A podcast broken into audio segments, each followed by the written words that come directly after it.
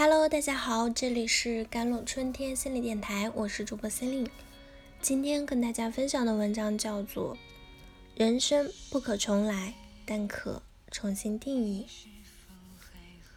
朋友的婚姻正好到了七年之痒，和丈夫正处于要离不离的冷战状态。她抱怨丈夫大男子主义，在家什么事情都不做，仿佛做家务、带孩子。只是她一个人的事情，是她应该做的。她要是不满，对她发个牢骚，丈夫就会说：“在我家就是我妈做家务的，我妈妈可以，为什么你不行？”气得她半晌说不出话来。更让她气愤的是，丈夫从来连一句谢谢都舍不得给她，她失望极了，问我：“这样的婚姻要了还有什么意思？”她说，结婚前她曾经有过一个很相爱的男友，只是她父母嫌弃男方家境不好，怕日后她跟着他受苦吃亏，于是托人介绍了她现在的丈夫。在父母苦口婆心的劝说下，原本坚定的她动摇了，忍痛和男友分了手，并接受了现在的先生，很快便结了婚。现在想想，其实很后悔。婚后才发现这么多的不合适，三观不合，离婚吧。孩子才那么小。最近我总是梦见我的前男友，他说，如果当初我跟着心的感觉走，坚定的选择了他，而不是在乎那该死的物质条件，也许现在日子会过得很幸福。他叹了口气，是啊。人在生活不如意的当下，很容易去后悔当初的选择，尤其是在当初你还能够有选择的情况下。有一部烧脑的片子叫做《蝴蝶效应》啊，影片讲述了一个名叫艾文的男孩子，偶然发现自己拥有能够借由日记而回到童年，改变之前所发生的事情，从而可以改写成年后自己和身边人的命运。是啊，我们都想能够拥有这样的特异功能啊！历史可以被改写，人生可以再重来，我们一定会变得不一样。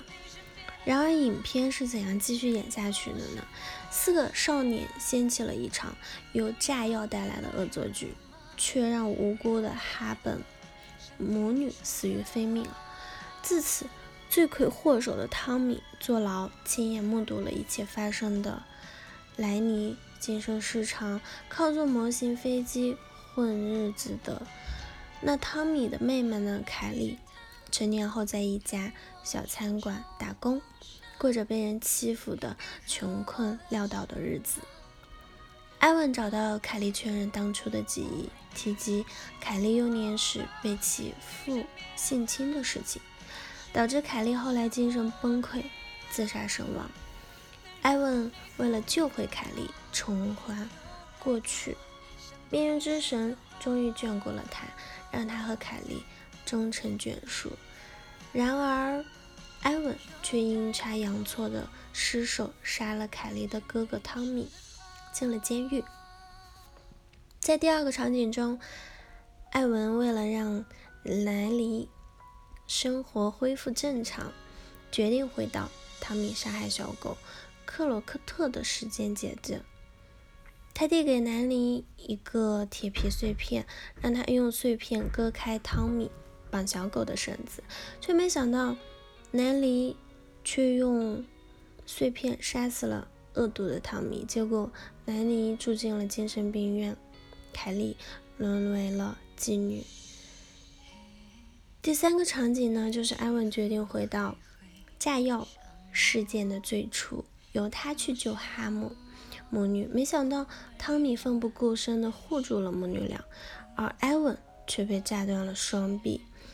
南尼和凯莉热恋了，汤米成了一个信基督的大学生，而凯文的母亲在儿子残疾之后日日抽烟，最后得了不治之症。艾文目瞪口呆，再怎么想也没有料到会是这样的结局。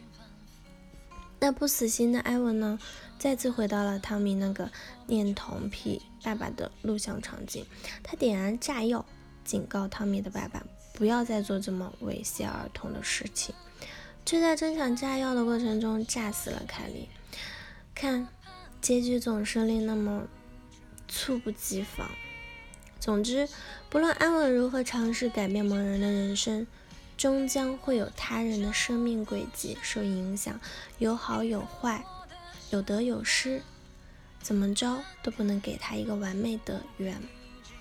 故事的最后，艾文选择回到生命的源头，将自己扼杀在还未出生前，这样一切的一切都不会发生，至少没有出生的艾文是看不见的。而真实的世界里，我相信汤米、凯莉啊、莱尼，他们还是在上演着这人世间的生老病死、悲欢离合，感受着这世间的爱与痛。没有完美的人生，即使我们真的能够回到过去，去修复曾经犯过的错，结果也必然是如你所愿的完美。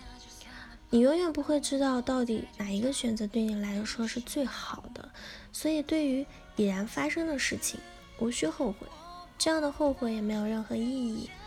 想一想要如何改善当下的情况，才是最重要的。这世上的路千千万万，没有一条路都有着它独特的风景，没有对错，没有好坏，就看你如何选择。记住路上所有的美好。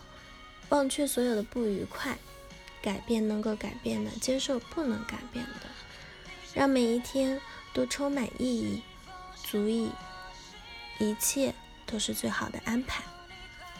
好了，以上就是今天的节目内容了。咨询请加我的手机微信号：幺三八二二七幺八九九五，我是 c e l i n e 我们下期节目再见。